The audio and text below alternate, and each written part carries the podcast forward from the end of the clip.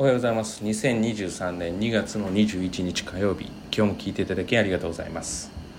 えー、っと昨日がですね、えー、推薦入試の、えー、発表ということでまあ地学堂の生徒は推薦入試に関してはさほど多くはなかったんですけれども、まあ、全員合格ということで非常に、えー、嬉しい頼りが、えー、届きました、えー、おめでとうございます。まあこの合格っていうことに対して今日はちょっと2つほど話ができたらなというふうに思っています。まず1つ目ですね。まあ、純粋にですねもう推薦入試であろうが早く自分の希望校志望校に合格するっていうことが私からすると、まあ、私たちですね地学堂の精神からすると一番嬉しいことであって、まあ、例えばこれが残念で、まあ、一般入試に向けてまあ確かに一般入試に向けてということでまあ、あの売上等は上がるかもしれないですし、まあ、もしかしたらその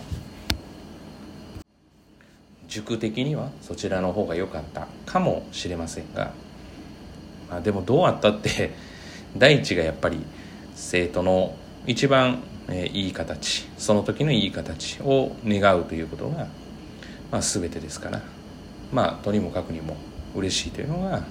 まあ、本音のところです。本音のところですって言ったらなんか裏で違うように思ってるかもしれませんね。まあそれしか考えてませんと。まあとにもかくにもおめでとうございますということですね。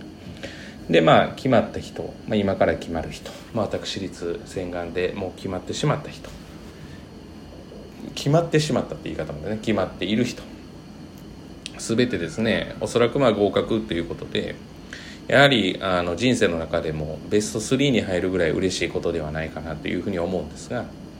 えーまあ、何よりですね、えー、そこに受かることっていうのは、まあ、当然目標であったわけですけれども、えー、目標であったものが、えー、合格ということでスタートの地点に変わるわけですよね。ということでは、えー、やっぱりその環境その環境どの環境でするかっていうことも、まあ、確かに大事な時はあるんですけれども、まあ、その環境で何をするのかっていうことの方が大事で環境が何をしてくれるかっていうわけではありませんから。やっぱりどの環境であろうとまあまあどの環境であろうとって言ってるんですけどやっぱりこうねあのなんか子供同士でも親同士でも、まあ、どこどこの学校がいい悪いとかっていうことでどうしてもこう比較しがちなんですけれどもまあもうそれは終わった話で合格した瞬間から。合格した瞬間からは、まあ、そこで何をするべきなのか